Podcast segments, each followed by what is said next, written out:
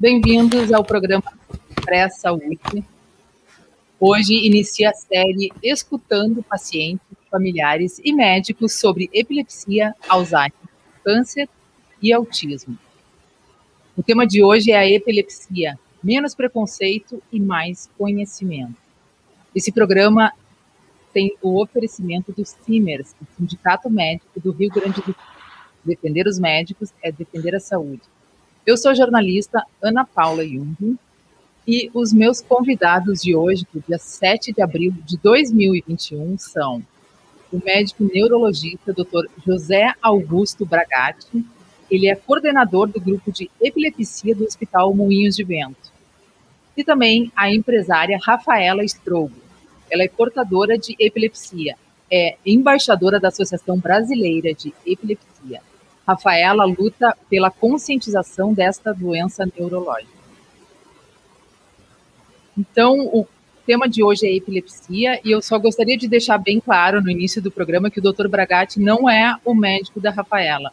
O doutor vai nos explicar o que é a doença, vai dar um panorama geral do que é a epilepsia, e a Rafaela depois vai contar a sua experiência como portadora de epilepsia. Então, eu vou. Boa tarde, obrigada pelo, por terem aceitado o convite. Eu queria começar com o doutor José Augusto Bragatti. Eu queria que o senhor traçasse um panorama geral da epilepsia, explicando o que qual é o índice de incidência na, na população? Boa tarde, Ana Paula. Boa tarde, Rafaela. Boa tarde àqueles que nos acompanham nesse momento.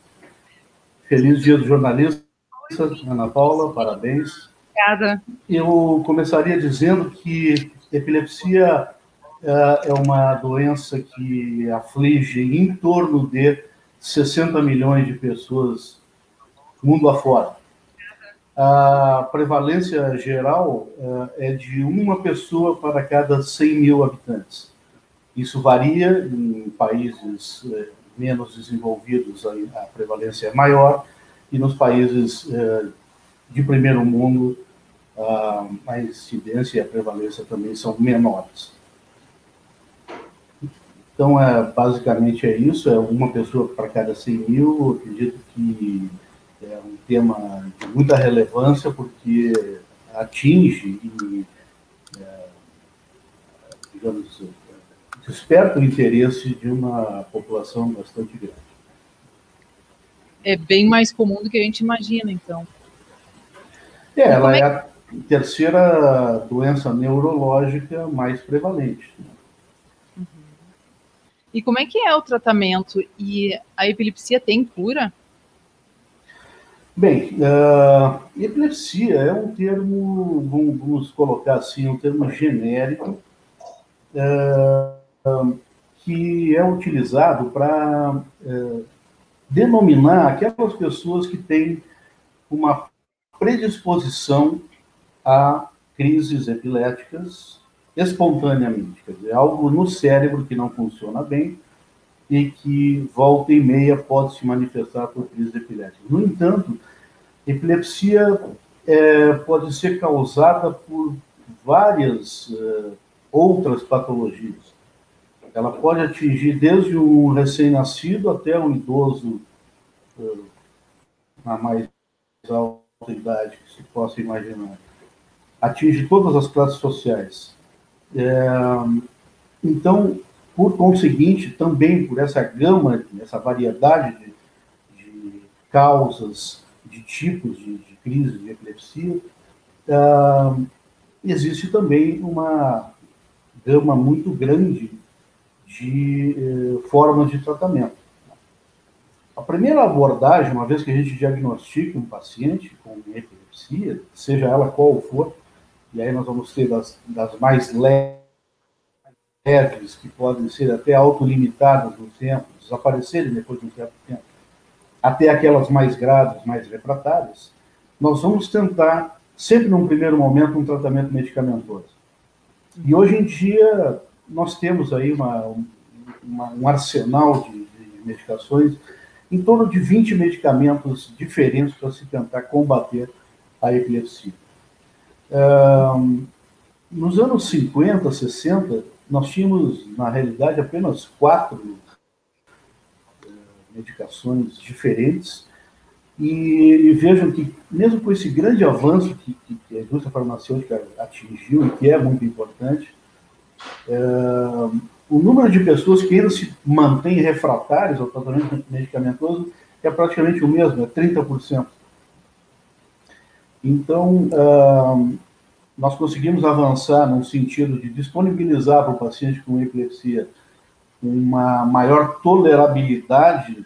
Hoje em dia, nós temos medicamentos que são bem mais uh, livres de efeitos adversos e também de interações uh, com outros fármacos que eventualmente a pessoa possa vir a utilizar. mas em termos de população, né? falar em epidemiologia, a gente não conseguiu aumentar o número de pessoas responsivas à medicação. Mas, de qualquer maneira, 70% é um número bastante significativo. Então, se sete pessoas em cada dez que tiver epilepsia conseguirem ter um controle adequado de suas crises, que mantenha a sua atividade diária de vida normal, isso é também um, um ganho muito grande. Uhum. E quais são os sintomas da epilepsia? É, basicamente as convulsões ou tem outros sintomas também? É, a, a gente fala que a, o sintoma principal da epilepsia é a crise epilética. A crise epilética é uma manifestação clínica decorrente de uma atividade neuronal excessiva. Os nossos neurônios trabalham com eletricidade. E por algum motivo, seja um grupo de neurônios bem localizado no cérebro ou todos os neurônios do cérebro podem ter algum defeito e, eh, eventualmente, eh, produzir uma descarga elétrica anormal, excessiva, e isso gera a crise epilética. A crise epilética ela é muito variável com relação à sua manifestação. Vai depender basicamente da região do cérebro se for focal, ou então, é, se for generalizada, isso vai trazer, dependendo da, localização de descarga, é, manifestações diferentes. A convulsão, que a gente está mais acostumado a conhecer, né, que é aquela crise que a gente chama de tônico-clônica generalizada, aquela manifestação dramática que a pessoa cai é, se machuca, se debate, pode morder a língua, pode molhar a roupa. É uma situação bastante é, desesperadora para quem está assistindo. Felizmente, não é a forma mais comum de crise epilética. Ela é aquela que todos conhecem, mas na realidade ela é a mais dramática. Nós podemos ter, por exemplo, pequenos episódios de desligamento uh, da consciência. A pessoa está conversando conosco muito tranquilamente, daqui a pouco ela fixa o olhar, já não mais nos atende ao chamado e fica como se estivesse ausente, né? Por isso se chama crise de ausência. Isso é mais comum em crianças, mas pode vir lá fora continuar se manifestando.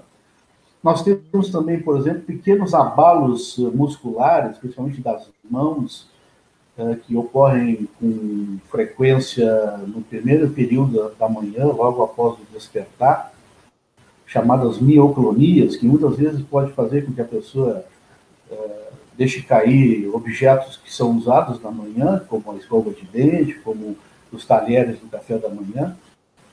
E muitas vezes elas são até classificadas como pessoas estabanadas, que, que estão sempre quebrando coisas. Na realidade, elas têm um abalo muscular muito violento que faz com que o objeto que esteja na sua mão caia. É, então, é, esse é um outro tipo de, de manifestação da, das crises epiléticas. Nós podemos ter também um, um, tipo bastante frequente no adulto, que, é o, que é, é o que se chamava antigamente de crises parciais complexas, e agora são chamadas de crises focais disperceptivas, em que uma região do cérebro, o lobo temporal é, é acometido, e a pessoa entra num estado de ausência, como eu descrevi a, a, anteriormente, mas além disso, essa pessoa tem chamados automatismos, ela continua se movimentando, ela, ela continua, por exemplo, batendo repetidamente na mesa ou no peito, ela pode ter eventualmente alguns automatismos oroalimentares, fica mastigando, fica é, é, dando pequenos beijinhos, como se fossem é, atos voluntários, mas são absolutamente automáticos. Então a gente chama de automatismo. E, finalmente, a crise mais dramática, que é a convulsão, a crise tônico-clônica generalizada.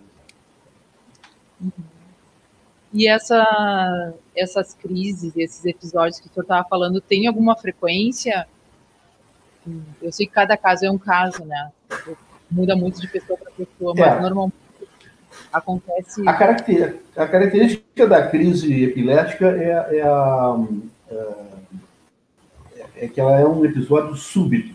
Né? Então, de repente, há uma mudança no comportamento, seja ele é, perceptivo, seja ele motor, seja ele da própria consciência. Né? Então, a pessoa está muito bem e aí ela é acometida de uma, de uma situação, né? de uma manifestação clínica totalmente diferente daquela que ela estava uh, adotando até, até o momento de iniciar a sua crise. Então, essa é, é a característica, né? ela, ela não, não mostra a hora, não... Muitas vezes a pessoa até acorda com alguns sintomas chamados pródromos e diz assim, olha, é, hoje eu estou achando que eu vou ter uma crise. Mas, uh, normalmente ela ocorre sem nenhum aviso, sem falar na questão das auras, que são realmente já um início da crise, então a pessoa tem um sintoma que já mostra que ela vai ter a crise, mas aquilo é absolutamente ingovernável. Né? Mas eu, eu, eu, quis falar sobre, sobre essa questão porque a frequência, uh, consequentemente, ela também é bastante variada. Vai depender do tipo de epilepsia dessa pessoa e do grau de resposta ao tratamento uh, ou não. Nós temos, por exemplo, epilepsias da infância, do lactente, até um ano de idade, muito graves, em que a criança pode ter, sem exagero nenhum, até uma centena de crises num único dia, chamados espasmos epiléticos, antigamente chamados de espasmos infantis, a síndrome de West. Uh, não são manifestações até muito dramáticas, a criança faz uma pequena flexão do tronco e da cabeça, mas aquilo é uma crise e ocorre num contexto de disfunção cerebral bastante grave, então cursa também com atraso no desenvolvimento dessa criança.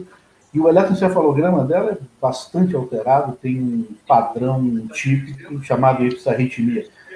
Mas nós podemos ter pessoas que, por exemplo, começam a ter uma crise já na vida adulta, que não se identifica a causa daquilo, apesar de todos os exames que se façam, e ela tem um episódio a cada dois anos, um episódio a cada três anos, fica até difícil muitas vezes de propor um tratamento para esse indivíduo. E muitas vezes até é uma questão da gente é, debater com, com, com, o paciente da validade de usar um remédio diariamente, dependendo da gravidade que for da, da sua crise, né? e dependendo também até da sua atividade diária, da sua profissão, porque, veja, mesmo um episódio que ocorra a cada três anos, para quem tem uma, um cargo de responsabilidade numa empresa, é uma coisa que a gente não quer que ocorra de forma alguma. Então, muitas vezes, vale a pena pagar esse preço de usar um medicamento diariamente para continuar uh, tendo a sua vida uh, sem sobressaltos, uma vida mais normal possível. O pagar o preço de tomar o remédio significa que são remédios fortes, com colaterais, é por isso? Não, não, não seria nem nesse sentido. Acho que, obviamente, todo, todo medicamento tem um custo, mas eu, eu quis usar uma metáfora no sentido de dizer assim: a crise vai ocorrer a cada mil dias e você vai usar um remédio todos os dias. Uhum. Compreende? É uma, é uma conta bastante. É, é uma disparidade muito grande. Mas como a gente não consegue prever quando vai ocorrer, então nós temos que usar o remédio diariamente para criar uma condição no cérebro da, desse paciente que uh, acalme essa atividade elétrica excessiva do cérebro. É isso que basicamente os, os remédios anticrise uh, fazem no organismo do indivíduo. Tá, o senhor tinha falado que criança pode ter até uma centena de, de crises por dia. Quais são as consequências físicas de, de uma situação dessa? Geram cansaço? O que, que pode acontecer pós-crise? É, veja que uma, uma crise epilética, sozinha, isolada, vai durar ali uns dois, três minutos, na, na, na grande maioria das vezes. Isso não é o suficiente para gerar nenhum tipo de, de, alteração no cérebro. Muita gente acha que é, uma crise, mesmo ela sendo forte, né, pela manifestação dramática que ela tem, isso vai ter ainda uma repercussão no cérebro. Em geral, o cérebro tem uma resiliência bastante grande. Agora, obviamente, sem crises num dia, a gente há de convir que é uma carga muito grande no cérebro e isso vai ter consequências no funcionamento normal do, do paciente. Mas eu quis usar esse exemplo para mostrar a forma mais dramática da epilepsia. Existem epilepsias na infância que são bastante fáceis, entre aspas, de, de controlar. Elas têm crise muito esporadicamente, quando se detecta o diagnóstico, uh, elas respondem muito bem ao remédio, e na grande maioria das vezes, quando chegam na adolescência, aquele foco epilético desaparece pela maturação do cérebro e não é mais necessário tratar. Então, existem formas muito dramáticas de epilepsia, mas existem aquelas mais uh, chamadas uh, autolimitadas, antigamente se chamava benignas do cérebro de uma pessoa.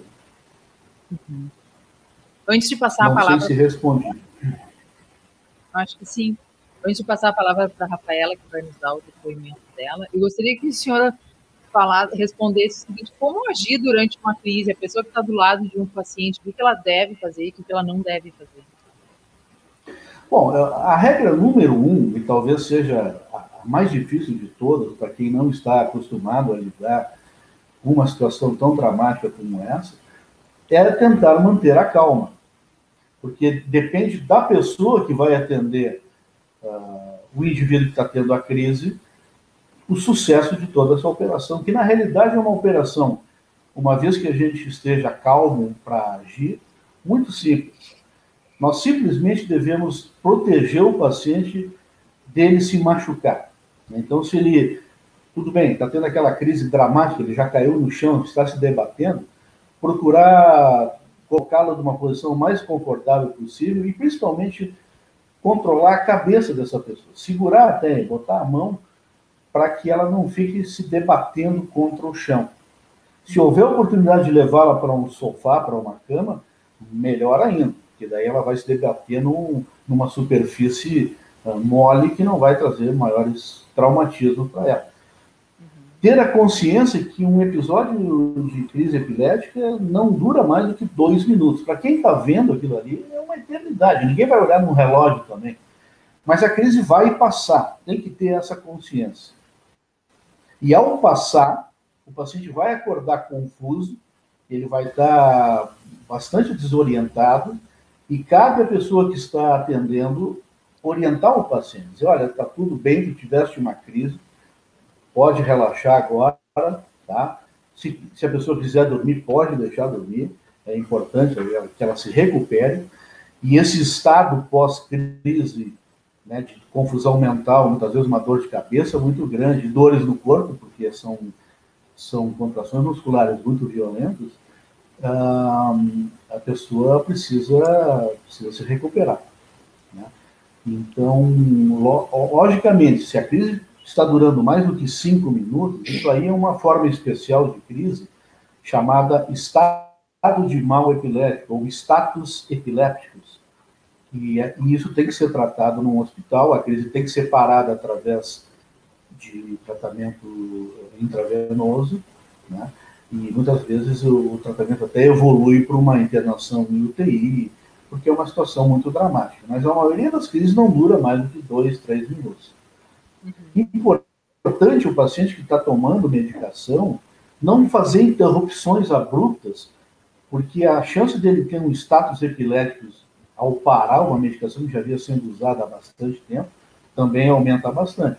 Então, as crises mais dramáticas num dia a dia, né, é, mais comum, é aquelas, são aquelas crises que ocorrem após uma parada abrupta da medicação, ou por falta de medicamento, ou por dificuldade de conseguir, ou até porque às vezes o paciente dá uma brigadinha com o seu tratamento. Uhum. Bom, já, já já vou chamar a Rafaela para ouvir o depoimento dela. Antes disso, vou colocar o Minuto Simers, tem uma mensagem do Minuto Simers.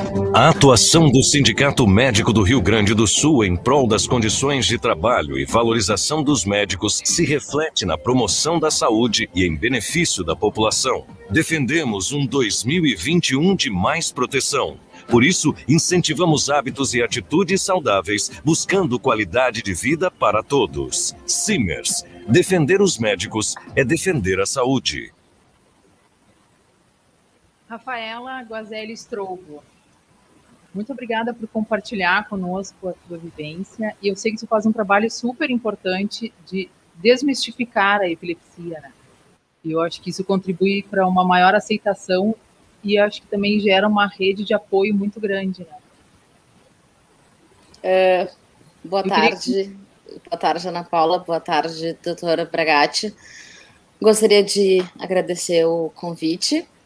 Um, o que, que eu posso, vamos dizer, começar? Né? Uh, definitivamente, o meu objetivo com tudo isso é desmistificar, como tu acabaste de falar.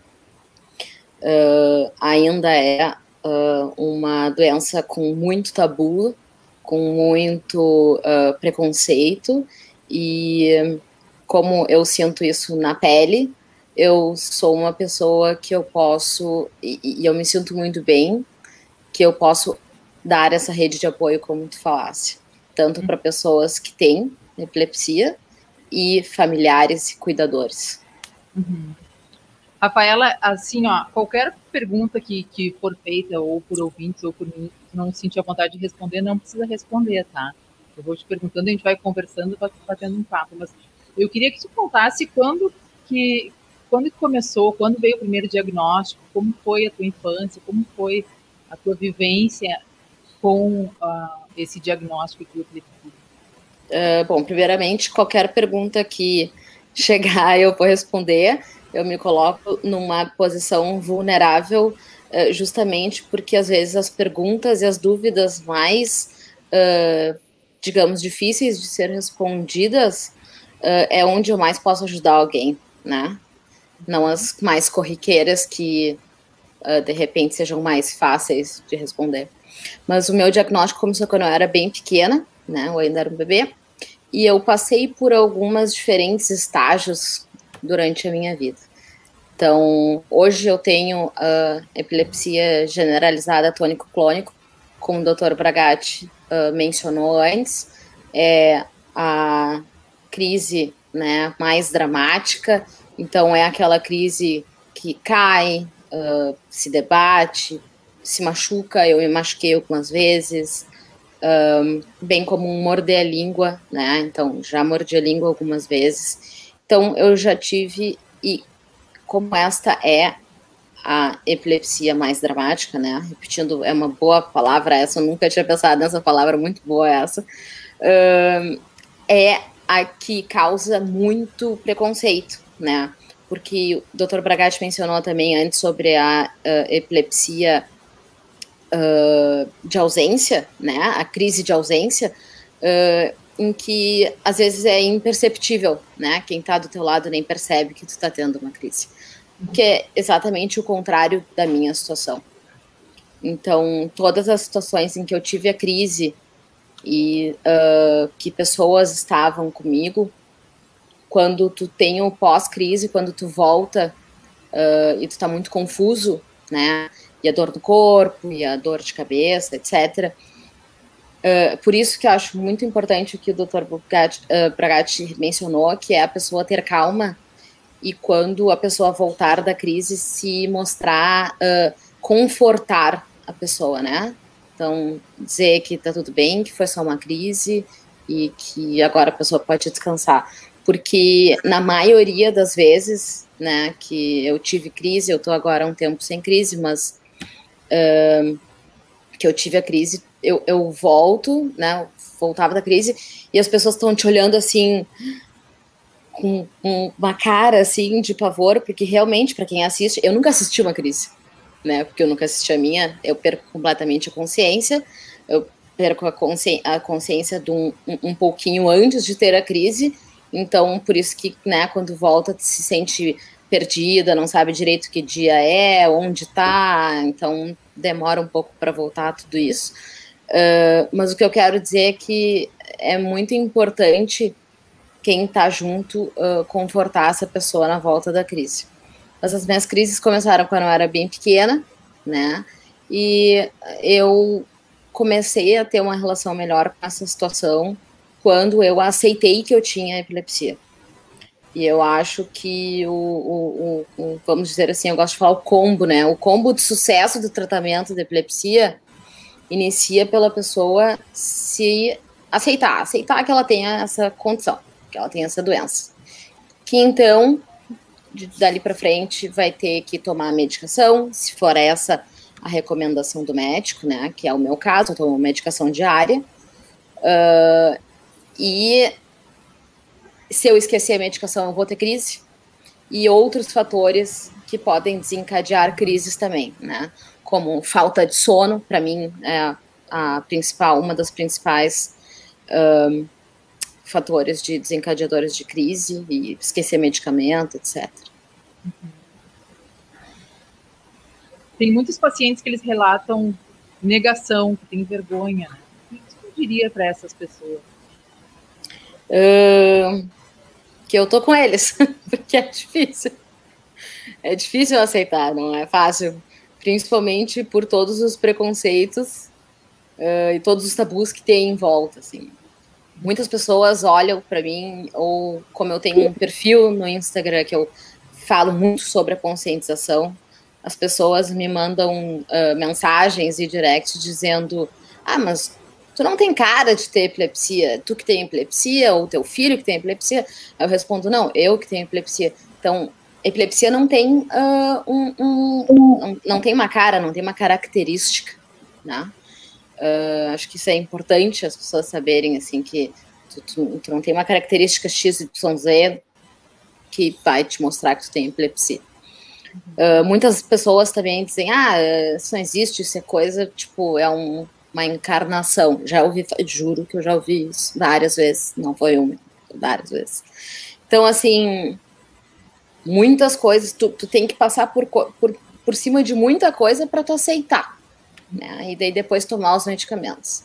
E daí dentro dos medicamentos, uh, né, o paciente vai trabalhar com o seu médico para tentar um medicamento que resolva as crises e também com menos fatores de uh, efeitos colaterais que realmente, né, são uh, acontece, né, os efeitos colaterais. Uhum. O doutor Bragatti, quando eu conversei com ele sobre epilepsia, ele também falou sobre isso, que é importante o primeiro passo, depois do diagnóstico, de ter aceitação, né? E eu acho que isso uh, não é só da pessoa, né, da, do portador, é da família, é da rede de apoio, é dos amigos, uh, namorado, namorada, marido, é de todo mundo que tá com essa pessoa, uh, né, no seu dia a dia.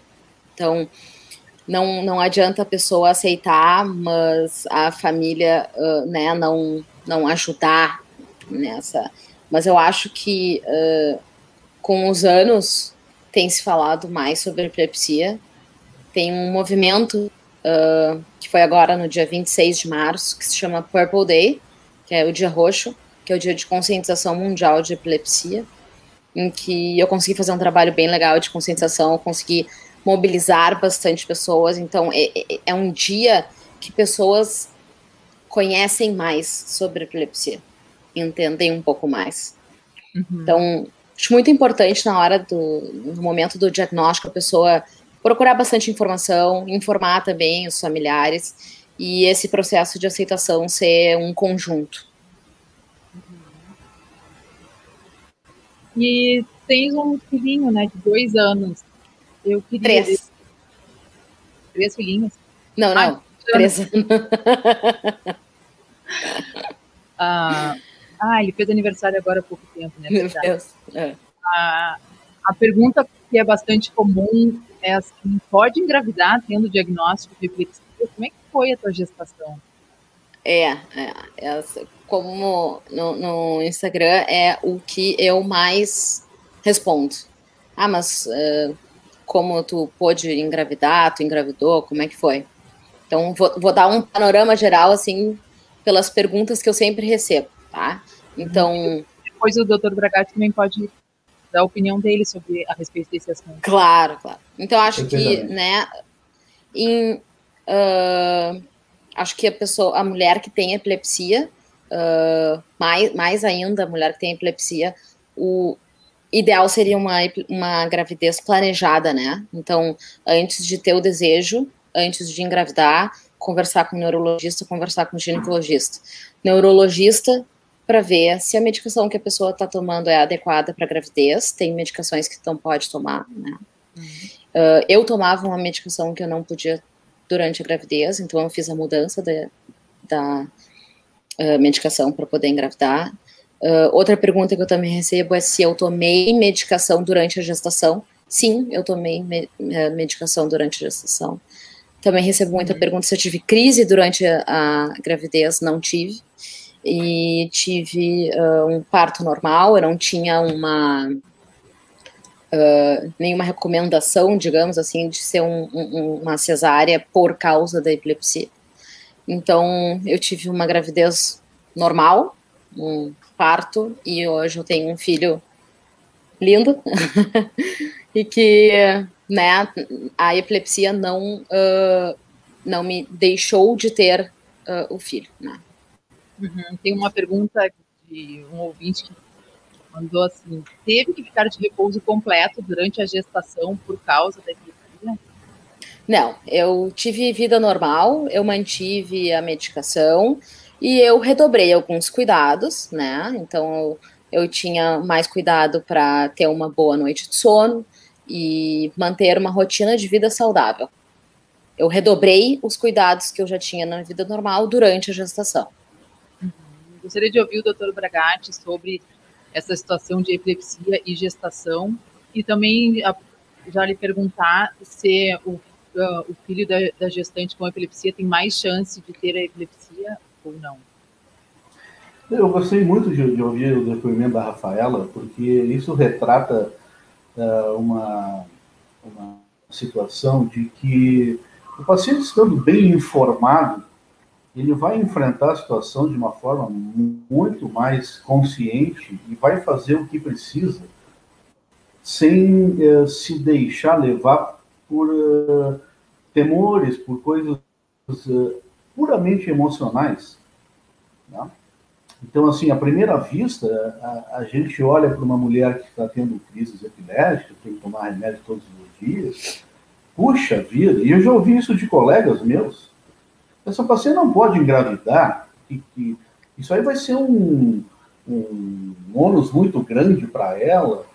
Agora, imagina, nós vamos privar uma pessoa de, de, de, de satisfazer um desejo natural para toda e qualquer mulher que é ter um filho, simplesmente por falta de informação. Eu acho isso realmente, no século XXI, que nós já estamos vivendo, olha, já faz 20 anos que ele está no século XXI, um, uma coisa impressionante, né? a desinformação.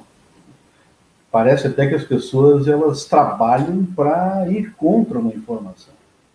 Então a Rafaela entendeu o que está acontecendo com ela, ela viu quais, eram os pontos importantes nos quais se fixar e levou em frente. Eu diria que gestação planejada no Brasil é, é a exceção da exceção.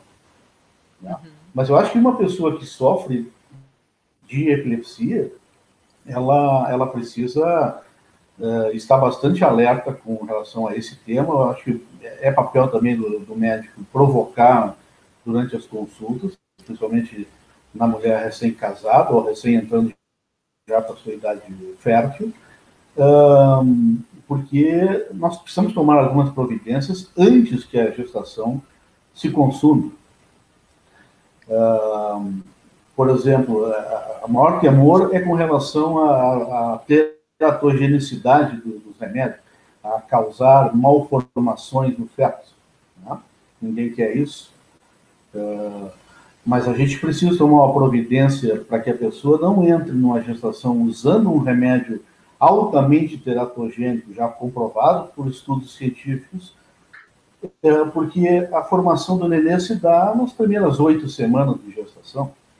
Então, se, se essa paciente me chega já com duas semanas de gestação, é, usando um medicamento que é proibido na gestação, até eu conseguir retirar todo esse fármaco para entrar com o outro, já se passaram essas oito semanas e a teratogenicidade já vai ter sido consumada.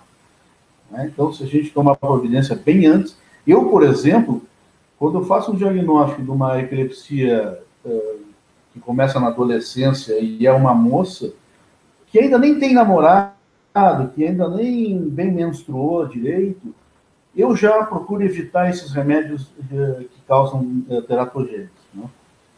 porque e só, e só utilizo em último caso se, se realmente o paciente uh, se mostrar absolutamente necessário para ele controlar sua crise aquele remédio. Uhum. Porque é um transtorno muito grande fazer essa troca. Até nem sei como é que foi isso para a Rafaela, mas geralmente quando a gente tenta uma troca é um período bem conturbado. As crises acabam voltando uh, naturalmente, porque era um remédio que estava segurando uma situação, ele vai sair, vai entrar um outro que a gente não sabe se vai ter o mesmo efeito que o anterior. Aí, em cima disso tudo, há as crises, aí já começam os temores de que a minha doença já não vai ter mais controle, e, e, é, e a gente precisa evitar esse tipo de situação. Uh, especificamente, não. A, a, mulher com, que está gestando e tem epilepsia não necessariamente vai ter mais prevalência, né, mais possibilidades de transmitir isso ao seu filho. Eu diria que na maioria das vezes não vai ter essa possibilidade.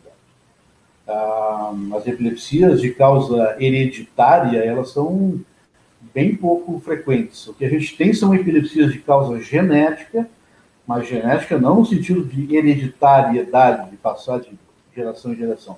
São mutações genéticas, né? são pequenas quebras, pequenos defeitos que ocorrem na formação do, dos cromossomos é, do feto, né, que ocorrem de uma forma, muitas vezes, aleatória.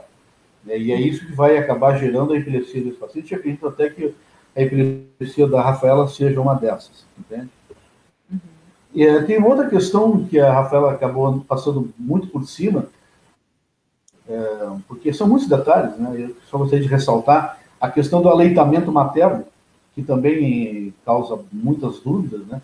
E acredito que para ti, Rafaela, não teve problema nenhum, porque a mãe deve continuar dando eh, de mamar naturalmente depois de, de, de ter o parto, mesmo tomando medicação, e que, aliás, a, a medicação não deve ser interrompida, porque uma crise durante a gestação é realmente uma coisa bastante conturbada, não se deve deixar que isso ocorra e é, o, o, a concentração de anticonvulsivante que passa para o leite materno é ínfima e não causa nenhum problema na criança. Tem várias mensagens entrando aqui. A Ângela diz: Boa tarde, gostaria de saber com a Rafaela sobre epilepsia e a gestação e também sobre dirigir longas distâncias. É, eu gostaria que os dois depois comentassem sobre essa situação de, de dirigir quem tem epilepsia muito interessante poder escutar também os pacientes juntamente com os médicos. O Henrique Caprio diz quantos minutos a crise pode ter, que o senhor já tinha falado, né, de dois a três minutos, e se for além de dois a três minutos, o que fazer? Clarice Ledur diz assistindo. A Ângela diz, Rafaela, parabéns pelo teu trabalho lindo de conscientização e desmistificação da epilepsia. Tua fala é show. Lopes, doutor Nilo Lopes diz, por identificação que conste diagnóstico, medicação em nome do médico. Ah, muito interessante isso. Tem um amigo meu que é médico que ele diz que ele sugere isso para todas as pessoas, né, de, de, ter sempre uma identificação e o tipo sanguíneo. Então, aqui a sugestão do Dr. Nilo Lopes é de cortar uma identificação que conste. Um abraço ao colega Dr. Nilo Lopes. Eu? É sobre, sobre dirigir, né? Então, uh, sobre dirigir. Uh, eu já dirigi, uh, nunca longa distância, nunca peguei estrada. sempre foi um, uma contraindicação do meu médico, né, pegar a estrada. Mas eu já dirigi dentro da cidade. hoje já faz bastante tempo que eu não dirijo. Eu acho que também veio muito. Não, eu não vou mentir, eu tenho vontade, eu adoro dirigir, é, da independência, enfim, mas eu acho que a gente entrou num, num sistema aí do século XXI, né? Tão fácil chamar um, um Uber, um, um, transporte, que isso realmente facilitou muito a minha vida e uh, eu acho que, né? Para que, que eu vou arriscar? E eu também, uh, com a chegada do meu filho, muita coisa muda, né? Isso é uma coisa que eu, que eu gosto de falar sempre, né? Sobre uh, as fases, a epilepsia e as fases da vida, né? As dificuldades são diferentes, os desafios são diferentes durante uh, a vida, assim. E hoje, com o meu filho, uh, adoraria dirigir, mas não é o caso ainda, eu não me sinto confortável. Uh, e né, a recomendação, eu, eu morei bastante tempo nos Estados Unidos, eu voltei ano passado para o Brasil, então eu não sei a lei no Brasil sobre uh, ter crises e, e, ter epilepsia e direção. Uh, mas a eu única coisa que eu sei é, é, a única coisa que eu sei é que não é recomendado longas distâncias, mas conheço pessoas que já que dirigem, que têm epilepsia. Eu já dirigi uh, e hoje é uma escolha, né? Mas eu agora não estou dirigindo. Não, a, a questão de, de, de habilitação de, de, dirigir veículo tendo epilepsia é, é uma questão muito, muito séria. E é motivo de debate em, em consultório bastante frequente. A gente perde um tempo grande com isso, porque eu acho fundamental, é uma questão de vida ou morte. Não vamos falar, não vamos dourar uma pílula aqui. Né? Quando você está na direção do veículo, é, você está no comando. E se você tem uma doença que faz você perder a, a, a, o comando do seu próprio corpo, você não está mais no comando. E nós temos aquele caso emblemático que ocorreu em Copacabana, a questão dos no Rio de Janeiro. É, é, Foi horrível. eu vou dizer uma coisa, infelizmente, tá, entre aspas, é, é, esse fato está se tornando, está caindo no esquecimento. Mas quando logo ele ocorreu, ele servia muito didaticamente para a gente explicar para os pacientes o, o que, que acontece quando a pessoa tem uma crise no volante. Ou seja, ela, ela, sim, ela simplesmente arrisca a sua vida. Não, o, o paciente teve uma crise dirigindo na Avenida Atlântica e simplesmente o carro dele desviou e entrou praia adentro com pessoas ali nos quiosques, hum. uh, no guarda-sóis, e o carro dele foi parar lá no meio do, do da, da, da, areia. Né? Sim, houveram ele, mortes. Ele, ele, matou pessoas, né? Ou seja, houveram mortes. Ele, ele, ele arrumou uma complicação para ele e, logicamente, para as vítimas, para o resto da vida, simplesmente por optar, como a Rafaela falou, optou por dirigir. É óbvio que é um prazer, é óbvio que é uma situação que nos dá uma independência muito grande. E já foi feito estudos com pacientes com epilepsia, uh, uh, elencando os principais pontos que fazem o paciente com epilepsia uh, se sentir mal a respeito da sua doença, e o que mais faz o paciente se sentir mal é a perda da sua independência. Tá? Uh, qualquer um pode se imaginar ele sendo cerceado do seu direito de, de ir e vir, né, de dirigir, de, de optar por pegar um automóvel. Mas isso tem que ser é, entendido, e a Rafaela entendeu muito bem, e eu a parabenizo por isso, porque essa é uma, é uma situação consciente e de coragem. Né? Quer dizer, não, não vou, não vou arriscar minha vida, não vou arriscar a vida do meu filho, não vou arriscar a vida das outras pessoas. Né? Para quê? Em nome do quê? Eu vou chegar no mesmo lugar com um meio de transporte né? não vou gastar gasolina, não vou me estressar com o cara que vai cortar minha frente. Então, tudo, tudo tem coisas positivas e coisas negativas. Né? A, questão da legislação, o CONATRAN uh, estabelece uma, uma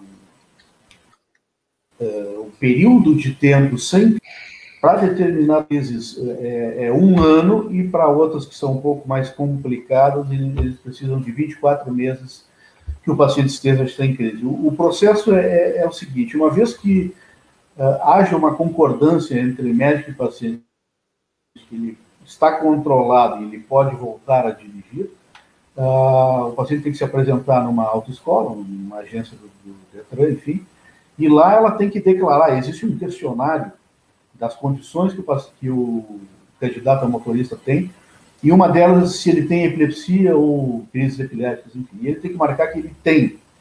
E aí o, o examinador vai Inclusive, olhar, vai, desculpa, vai desculpa te interromper, mas inclusive o paciente, o motorista no Rio de Janeiro, ele não tinha uh, né, marcado lá que tinha epilepsia na hora da direção dele.